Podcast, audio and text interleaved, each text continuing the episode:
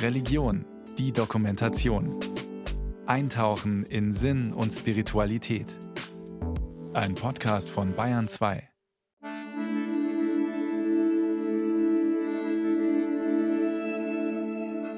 Meere voller Plastik, schmelzende Gletscher und Abbrüche, schwindende Artenvielfalt.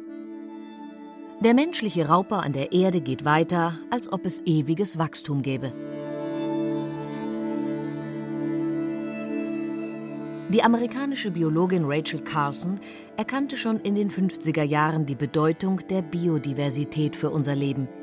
Wirklich gehört wurde sie nicht von den Mächtigen in Wirtschaft und Politik. In ihrem Hauptwerk von 1962, Der stumme Frühling, beschreibt sie eindrucksvoll, was wir heute in unseren Landschaften sehen und erleben können. Die sogenannte Krefelder Studie hat das Insektensterben untersucht. Die Biomasse flugaktiver Insekten nahm über den Untersuchungszeitraum von 27 Jahren um etwa 80 Prozent ab. Und das geht so weiter, sagt der katholische Sozialethiker Markus Vogt von der Ludwig-Maximilians-Universität München. Wir sind völlig abhängig von dem Netz des Lebens für die intakte Natur, für unsere Ressourcen, für die Qualität von Luft und Wasser und Boden, für die Regeneration. Also das Thema der Biodiversität, das gilt es als grundlegendes ökologisches Thema noch neu zu entdecken. Das ist im öffentlichen Bewusstsein noch nicht hinreichend geschehen. Wir haben von der Deutschen Bischofskonferenz eine große Grundsatzstudie über Biodiversität erstellt. Es gab jetzt auch die verschiedenen Weltkonferenzen dazu. Aber noch wirklich angekommen im Bewusstsein in der Breite ist es noch nicht. Es klingt so einfach wie selbstverständlich. Erkenne, dass wir Teil der Natur sind. Dennoch bleibt der Aufruf des Mönches und spirituellen Lehrers Thich Nhat Hanh unverstanden.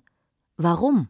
Natürlich sind wir Teil der Natur, aber ich denke, wir erleben uns zugleich immer in einem Gegenüber zur Natur. Offensichtlich haben wir uns mit unserer modernen Form der Technik, der modernen Industrialisierung, der Art der Tierhaltung, in, in unserem Freiheitsverständnis zu sehr als außerhalb der Natur definiert und nehmen da nicht genügend Rücksicht auf das Eingebettetsein in ökologische Zusammenhänge unserer Existenz. Der Wechselwirkung von Mensch und Umwelt will man in der Umweltpsychologie auf die Spur kommen. Welchen Einfluss hat die Umwelt auf den Menschen? Wie verhält und handelt der Mensch gegenüber der Umwelt? Sich stärker als Teil der Natur zu begreifen, die Psychologie spricht von sich identifizieren mit der Natur, fördert das Wohl von Mensch und Natur, wenn aus diesem Wissen heraus auch gehandelt wird. Das Problem ist nur, dass das eine das andere nicht bedingen muss. Das geht nicht automatisch, erklärt Umweltpsychologe Andreas Homburg von der Hochschule Darmstadt. Das setzt ja voraus, wenn wir erkennen, dass wir Teil der Natur sind, dass wir dann auch Umwelt, Natur schonender uns verhalten. Das ist eine gewagte Hypothese, würde ich jetzt als Wissenschaftler sagen. Aus psychologischer Sicht sind das zwei Dinge. Ja? Schritt eins, ich ordne mich wo ein, ordne mich wozu, fühle mich zugehörig. Und dann Schritt zwei, eine völlig neue Frage. Macht das was mit mir? Verändert das was? dass sich dem einfach zugehörig fühlen und als Teil des Ganzen fühlen, ist vielleicht eine notwendige, vielleicht gar nicht mal notwendige, aber auf keinen Fall eine hinreichende Bedingung, um pfleglich mit der Natur umzugehen. Was bewegt Menschen überhaupt, sich umweltbewusst zu verhalten? Ist die Wertschätzung gegenüber der Natur ein wichtiger Impuls? Das mag ein kleiner Baustein sein, aber wissenschaftlich gesehen gibt es stärkere Motive, so der Umweltpsychologe. Der häufigste Grund, warum wir uns umweltbewusst oder umweltschonend verhalten, ist ganz schlicht eine Gewohnheit. Und wenn die jetzt sich über die Jahre umweltschonend entwickelt hat. Der zweite äh, wichtige Grund ist Eigennutz. Ja, ist gar nicht abwertend gemeint, aber man verspricht sich was davon. Das wird aber super ergänzt, das zeigen auch viele Studien, so ein moralisches sich verpflichtet fühlen. Woraus auch immer sich das entwickelt, was erwartet mein soziales Umfeld, und ein letzter Aspekt, den man nicht unterschätzen darf, man muss es sich auch zutrauen, man muss glauben, dass es was bringt, man muss glauben, dass es wohin führt. Wieso spiegelt sich das in unserer Umwelt nicht wieder? Wir müssen auch ganz streng unterscheiden. Ich habe gerade gesagt, warum sich jemand umweltschonend verhält. Ich habe nicht gesagt, dass er es auch tut. Ja? Es steht auf einem ganz anderen Blatt. Schwimmen, ist für Andreas Fahrt immer ein besonderes Erlebnis. Passion und Meditation zugleich. Sobald er ins Wasser eintaucht, fällt der Alltag von ihm ab. Es ist ein Ritual, ins Wasser zu gehen. Da verliere ich alle meine Sorgen. Wasser spült alles von mir ab, was ich so mit reinnehme und ich komme immer wie neugeboren aus dem Wasser. Und wenn ich weiß, ich komme am Tag mal eine Stunde ins Wasser, dann kann ich auch alles andere um mich herum ertragen. Ob es jetzt Lärm, Verkehr, Staus, äh, Stress mit der Familie, Verletzungen der Kinder, was mich gerade bewegt, das kann ich dann äh, ein bisschen abschütteln. Für das Projekt Clean Danube, saubere Donau, verbindet der ehemalige Leistungsschwimmer seine Leidenschaft mit seiner Arbeit als Chemieprofessor in der Abwasserforschung an der Hochschule Furtwang. Er schwimmt die Donau hinunter von Sigmaringen, am Rande der Schwäbischen Alb gelegen, bis zur Mündung ins Schwarze Meer. Ein Forschungsboot und ein Kajak begleiten ihn. Er ist dem Plastik auf der Spur, neben allem anderen, was durch Abwasser in die Donau gelangt. Bereits 2014 wusste man, dass täglich etwa 4,2 Tonnen Plastik über die Donau ins Schwarze Meer gelangen. Wasser ist ja die kostbarste Leihgabe der Natur. Also da muss man es der Natur auch so zurückgeben, wie man es benutzt hat. So, wir müssen dann auch Technologien anwenden, um das Wasser wieder zu reinigen und zu säubern, damit es sauber aus unserem Hahn zu Hause läuft. Und wenn wir das Abwasser nicht im Blick haben, dann wird es immer teurer und immer schwieriger, sauberes Trinkwasser zu generieren. Die Donau fließt durch Deutschland und Österreich, Ungarn und die Slowakei, Kroatien und Serbien, Bulgarien und Rumänien, Moldawien und die Ukraine. Das macht die Donau als Lebensader so bedeutend und für den Wissenschaftler interessant. Die Frage ist, welche Stoffe kommen in den Fluss? In all diesen zehn Ländern gibt es unterschiedliche Kulturen. Die Menschen leben unterschiedlich, sie äh, versorgen sich unterschiedlich mit Medikamenten. Ihr Abfallmanagement ist unterschiedlich. All das spiegelt auch der Fluss wider. Das werden die Erkenntnisse sein, die wir jetzt zusammentragen. Und ich habe schon bemerkt, je weiter ich Richtung Schwarzes Meer gekommen bin, dass die Wasserqualität sich verändert. Doch bereits in Ungarn bei Budapest entdeckt er Ungewöhnliches, das ihm ein Rätsel ist – ein Erlebnis, das ihm einen Schockmoment beschert, wie er sagt. Wo mehrere tote Fische um mich herum getrieben sind und wo ich dann auch überrascht war. Normalerweise bleibt ja nichts unverzehrt in der Natur. Normalerweise kommen dann Vögel, landen auf diesen Fischkadavern und picken den auf. Und das ist bei einigen Fischen eben nicht mehr passiert, wo ich mir dann dachte, okay, sind die jetzt schon total verwest oder haben die irgendwelche Einleitstoffe äh, zu sich genommen und sind daran verendet. Warum nutzt der Seeadler nicht die Nahrungsquelle hier, die ihm vorgesetzt wird, die einfach zu erreichen ist? Ist er sensitiv genug, um festzustellen, der Fisch ist in irgendeiner Art und Weise vergiftet?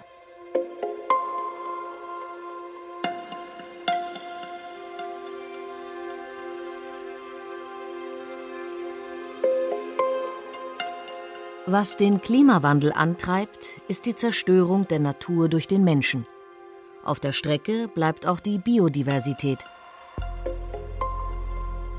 Die Rolle der Biodiversität im Klimawandel ist bis jetzt unterschätzt, meint Sozialethiker Markus Vogt. Trotz der inzwischen stark verbesserten, auch empirischen Forschung zur Biodiversität und ihrer Bedeutung, sind gerade im Landwirtschaftsbereich und agrarpolitischen Bereich immer noch massive Interessen im Spiel. Großbetriebe werden gefördert. Wir haben negative Entwicklungen, beispielsweise durch Energie vom Acker. Und bei ähm, Energie ist man nicht so empfindlich wie bei Lebensmitteln, dass wir da mehr Pestizide ausbringen mit der Vermeisung der Landschaft und dem Raps. Wir haben einfach einen enorm hohen Druck in der globalen Konkurrenz mit Agrarmärkten, Lebensmitteln und Energie, dass wir quasi die Bauern zwingen zu Maximierungsmodellen. Wir fördern das sehr einseitig, wieder besseres Wissen seit Jahrzehnten. Leben wir nicht schon lange gegen die Natur wieder besseres Wissen? Ein Dilemma, das Markus Vogt auch in der Ethik sieht. Reicht es, wenn sich die ethische Debatte darauf fokussiert, ob das, was man tut, für den Menschen gut ist, oder muss es auch für die Natur gut sein? Es ist ein Entweder-oder-Denken. Mensch und Natur muss zusammengedacht und als Einheit verstanden werden. Wir sind eine Schicksalsgemeinschaft. Das heißt, nur wenn wir auch auf das Wohl unserer Mitgeschöpfe, der Tiere, der Pflanzen, auch der Ökosysteme, der Landschaften, der Flüsse, der Gewässer schauen, kann unser Leben gelingen. Es geht auch nicht darum, einfach im Sinne der Fürsorgeökologie die Natur als Objekt der Fürsorge zu entdecken. Dann werden wir, glaube ich, wenn es hart auf hart kommt, nicht wirklich die Entscheidungen durchhalten, sondern es kommt darauf an, Naturqualität als Teil von Lebensqualität zu begreifen. Also Selbstsorge und Natursorge in ihrer Einheit zu begreifen, zu sagen, in dem Verhältnis zur Natur, zu den Tieren beispielsweise, wenn das so entfremdet ist, so tierquälerisch, im Grunde verachten wir uns selber, weil wir ja natürlich natürlich auch Teil der Natur sind. Wieso achten wir uns selbst so wenig?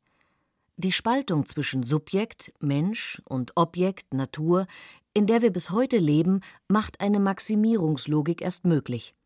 Ungebremst führt sie zur Zerstörung des Lebens. Wir sind ja abhängig wie Drogenabhängige von dem Versprechen, immer schneller, höher, weiter, immer mehr Fortschritt, immer mehr Wohlstand, dass wir auch Schrumpfungsprozesse als normalen Teil des Lebens begreifen müssen, auch in unserem Anspruchsniveau, in der Zahl der Menschen, in der Umgang mit Ressourcen. Unser ganzes Gesellschaftssystem, unser Wirtschaftssystem ist sehr stark auf Wachstum getrimmt. Davon müssten wir loskommen, um einen Kurswechsel zu schaffen. Grundsätzlich gibt es Chancen, wenn wir aufhören, Natur weiterhin großflächig zu zerstören. Intakte Natur nimmt CO2 auf, bindet es und entschleunigt damit den Klimawandel. Durch die Zerstörung von Mooren wurde fast genauso viel CO2 freigesetzt wie durch die ganze Industrialisierung. Das heißt, es sind enorme Mengen von CO2, die in einem intakten Boden, in tiefwurzelnden Pflanzen, in Moorgebieten, in Wäldern gebunden werden können. Gerade alte Wälder sind sehr stark für CO2 Bindung da. Und dass wir das auch nutzen, beispielsweise im Holzbau, in der Architektur, wenn eben Holz dann für Jahrhunderte in Gebäuden da ist, das ist sehr langlebig, da ist das CO2 dauerhaft gebunden im Rahmen einer ökologisch verträglichen Landwirtschaft, in Naturschutz mit Bioreservaten, im Waldschutz. Da können wir sehr, sehr viel tun zur CO2-Bindung und damit zum Klimaschutz.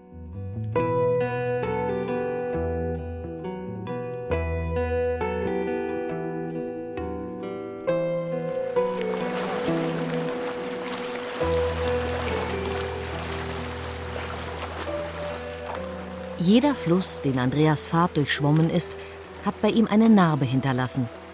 Der Tennessee River in den USA, der Rhein und jetzt die Donau. Nach acht Stunden im Wasser reibt sich der Neoprenanzug in die weiche Haut ein, erklärt er. Bakterien, die sich immer in Fließgewässern befinden, darum ist es kein Trinkwasser, dringen in die Wundstelle ein und verursachen eine Entzündung. Natürlich hat er vorgesorgt, mit Melkfett seinen Körper eingerieben und ein Shirt unter dem Neoprenanzug getragen. Es hat geholfen, aber nicht alles verhindern können. Als er schwimmend Serbien erreicht, beschließt er aus dem Wasser zu steigen und für die 15 Kilometer lange Strecke bei Belgrad auf das Schiff umzusteigen. Das Wasser wird von 1,7 Millionen Menschen ungeklärt in die Donau eingelassen. Es sind auch E. coli-Bakterien selbstverständlich dabei. Das hat dazu geführt, dass ich einen Tag zuvor mit einem Biologen gesprochen habe und der mir gesagt hat, also Belgrad würde er nicht schwimmen. Der letzte, der länger im Wasser gewesen ist, dort hat sich zwei Wochen im Krankenhaus wiedergefunden.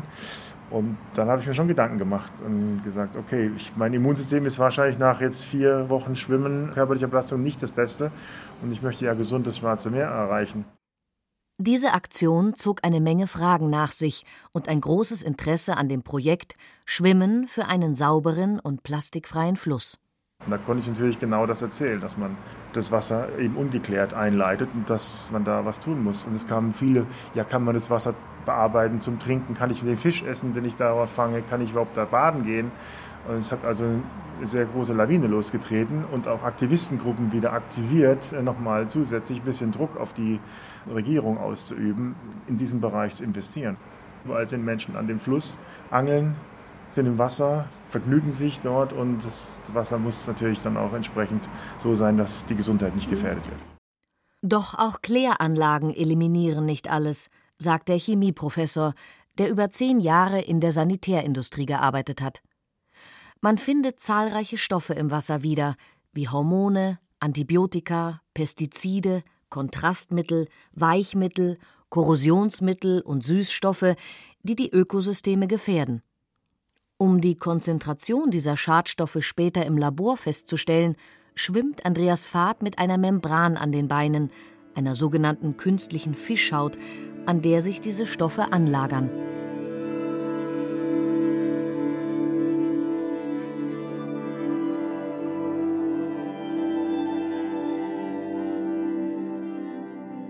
Dieses Jahr führt die Donau ein Drittel weniger Wasser als gewöhnlich. Es gab weniger Schmelzwasser und damit weniger Strömung, erzählt er. Beim Schwimmen kommt er dadurch langsamer voran als gedacht. Um seine Schulter aufzulockern, schwimmt er immer mal wieder ans Ufer, wo der Sand dazu einlädt. Was zunächst idyllisch anmutet, täuscht. Beim kleinen Lauf an einem schönen Sandstrand und 100 Meter weiter im Landesinneren, so weit ist Donau schon gekommen, hat man breite Streifen von Plastikmüll gesehen. Und das war ja im Fluss. Und dann sieht man, was die Donau so mit sich führt, auch in den tieferen Schichten. Wir haben so viele Kunststoffe, die meisten sind einfach schwerer als Wasser und sinken ab. Und die Flüsse sind Malwerke.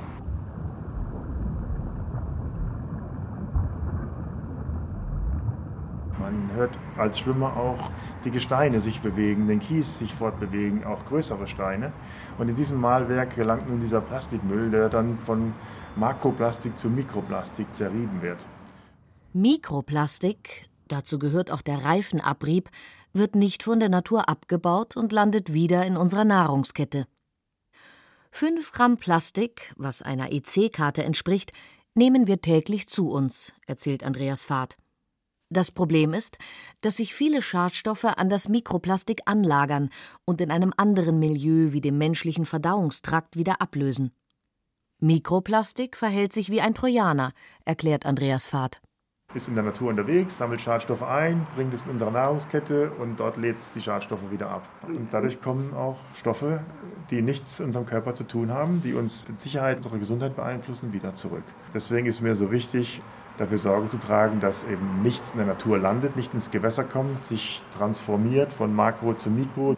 Kunststoff ist ein super Material, solange es in seinem Verwendungskreislauf bleibt. Wir müssen auf der Recycling-Geschichte besser werden. Weltweit haben wir von den 8,3 Milliarden Tonnen Kunststoffprodukte, die wir seit 1950, seit der Massenproduktion Kunststoff begonnen hat, nur 9% recycelt. 12% sind verbrannt worden und 79% sind noch unterwegs als Produkt oder in der Umwelt, in Walmägen, im arktischen Eis eingeschlossen, an den Küsten, in den Weltmeeren, auf dem Boden der Tiefsee.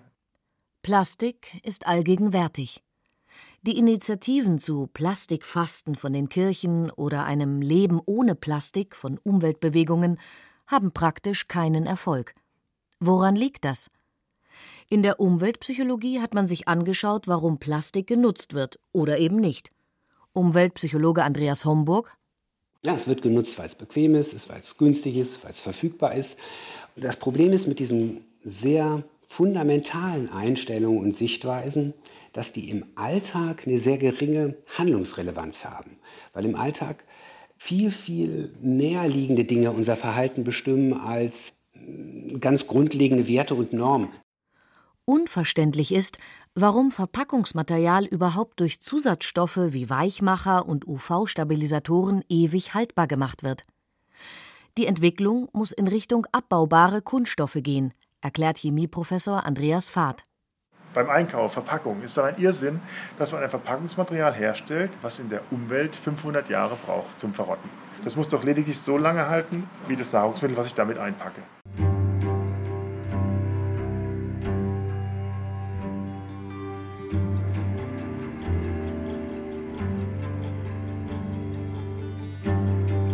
Unser gegenwärtiges Gesellschaftsmodell von Selbstverständnis und Anspruchsdenken, von Wohlstand, Fortschritt und Wachstum prägt uns seit über 500 Jahren, erzählt Sozialethiker Markus Vogt.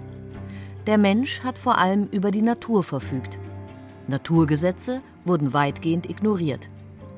Kein Baum wächst in den Himmel, weil Wachstum begrenzt ist, genauso wie das Leben und die Ressourcen. Wohin hat uns diese naturvergessene Haltung gebracht? Wir haben eine Welt der knappen Ressourcen.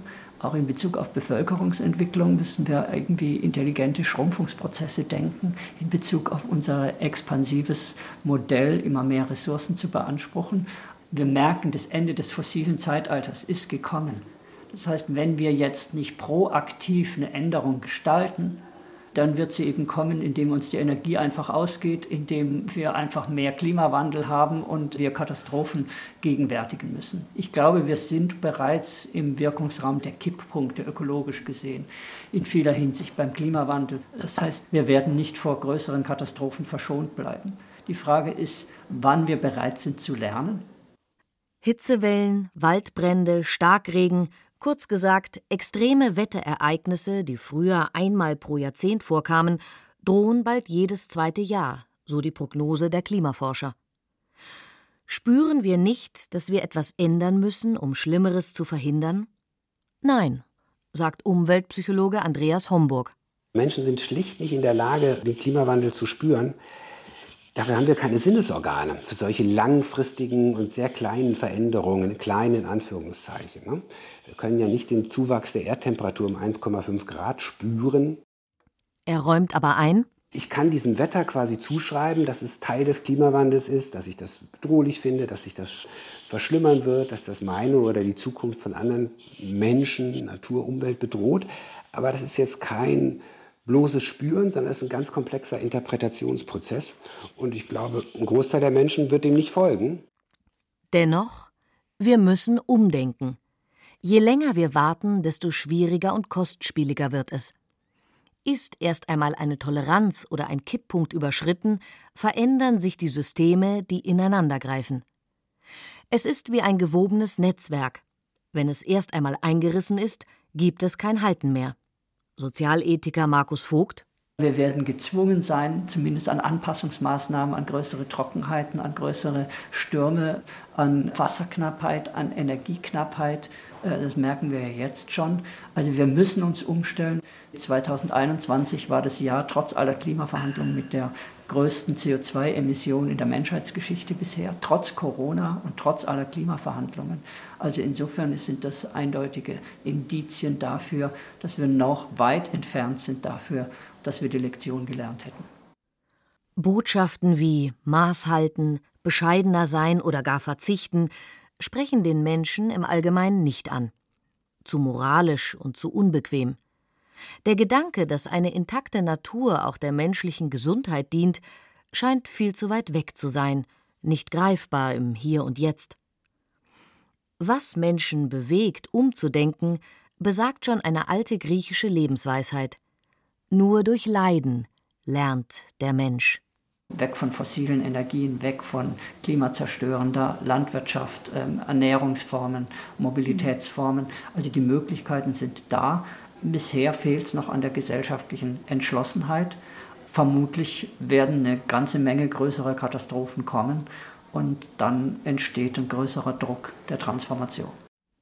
Wie gesellschaftlicher Wandel funktioniert, hat die amerikanische Transformationsforscherin Elinor Ostrom herausgefunden und wurde dafür 2009 mit dem Nobelpreis für Wirtschaft ausgezeichnet. Notwendig sind drei Ebenen. Erstens ein latenter Wertewandel in Bezug auf Ökologie, Nachhaltigkeit und Klimaschutz. Zweitens Leute aus Industrie und Wirtschaft, Bildung und Politik, die trotz widriger Bedingungen heute schon anders handeln. Und es braucht drittens andere Rahmenbedingungen, damit bestehende Regeln konsequent eingehalten werden. Markus Vogt wir nutzen ja die Atmosphäre als kostenlose Müllhalde. Das ist eine Verzerrung, dass quasi die externen Kosten von CO2, Klimawandel nirgendwo abgebildet werden. Und dann ist das ökonomische System nicht fähig, darauf zu reagieren. Und ich glaube, was wir bräuchten, eine Institution mit Sanktionsmacht auf UN-Ebene, auf Weltebene, damit CO2 in die Luft zu blasen eben etwas kostet. Nur wenn alle drei Ebenen wechselseitig ineinander spielen, kann eine Transformation gelingen. Gibt es Hoffnung? Sozialethiker Markus Vogt von der LMU München setzt sich leidenschaftlich für die Umwelt ein. Für ihn als Wissenschaftler ist es eine spannende Herausforderung. Dabei trägt ihn das Gefühl, dass er sich für eine wichtige Sache einsetzt, auch wenn ihn die verpassten Chancen traurig stimmen. Trauer in der Beobachtung, was kaputt geht, wo wir auch einfach in vieler Hinsicht zu spät handeln. Und ich bin überzeugt, dass wir schwierigen Zeiten entgegengehen. Wir haben jetzt noch ein Fenster der Gelegenheit, aber das wird nicht mehr sehr lange offen sein und wir verpassen es und wir haben andere Prioritäten, leider. Man muss was tun, um einen Fluss sauber zu halten. Das ist unbequem, sagt Chemieprofessor Andreas Fahrt von der Hochschule Furtwangen. Es ist ihm ein Anliegen, dass die Menschen einen Bezug zum Fluss haben und die Zusammenhänge verstehen. 2700 Kilometer ist er die Donau bis zum Schwarzen Meer hinuntergeschwommen, um Wasserproben zu entnehmen und um zusammen mit seinem Team den Menschen vor Ort mit interaktiven Bildungsmodulen zu veranschaulichen, wie Reifenabrieb zu Mikroplastik führt oder wie Mikroplastikteilchen andere Stoffe an sich binden. Viele Menschen, Umweltorganisationen und Medien haben sie erreicht. Und die 140 Kinder, die an das Schiff kamen, denen ich äh, von dem Thema erzählt habe, die werden mit Sicherheit anders mit dem Thema umgehen, wie wir das in unserer Generation getan haben. Und die Gesichter, die ich da gesehen habe mit großen Augen, die geben mir eigentlich Hoffnung, dass wir es noch schaffen können. Solche mutigen Projekte können also auch Freude machen und zu einem bewussteren Handeln führen. Nur globales Denken und gemeinsames Handeln wird den Klima- und Naturschutz voranbringen. Dies erfordert den unbedingten Zusammenhalt der Weltgemeinschaft trotz schwerer Krisen.